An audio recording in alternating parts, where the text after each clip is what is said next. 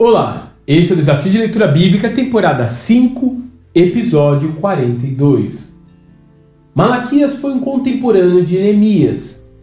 De fato, suas exortações estão diretamente ligadas ao contexto dos anos que se seguiram à dedicação dos muros.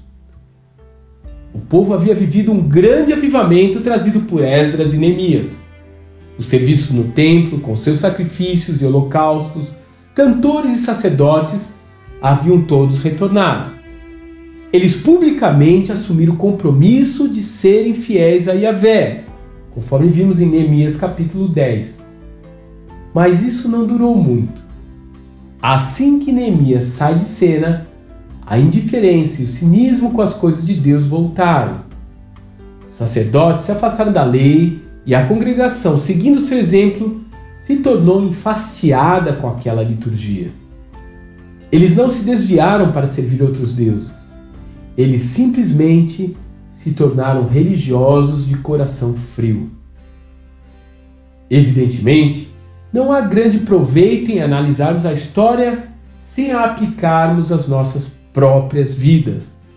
Há aqui um ensinamento proveitoso para todos nós. Todos estamos sujeitos a nos afastar do verdadeiro sentido de buscar a Deus. Começamos a achar tudo muito maçante. Ir à igreja se torna tão cansativo, ficar ali um pouco parece uma eternidade.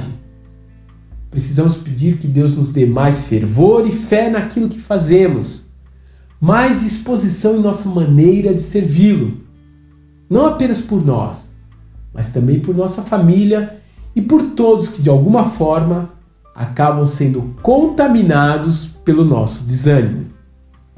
Malaquias tinha de fato uma mensagem de exortação que seu povo não quis ouvir. Mal sabiam eles que essa seria a última vez que ouviriam o Eterno falar-lhes diretamente pelos próximos quatro séculos. Em uma escala de 0 a 10, qual tem sido a sua intensidade de devoção? Que Deus te abençoe e até amanhã.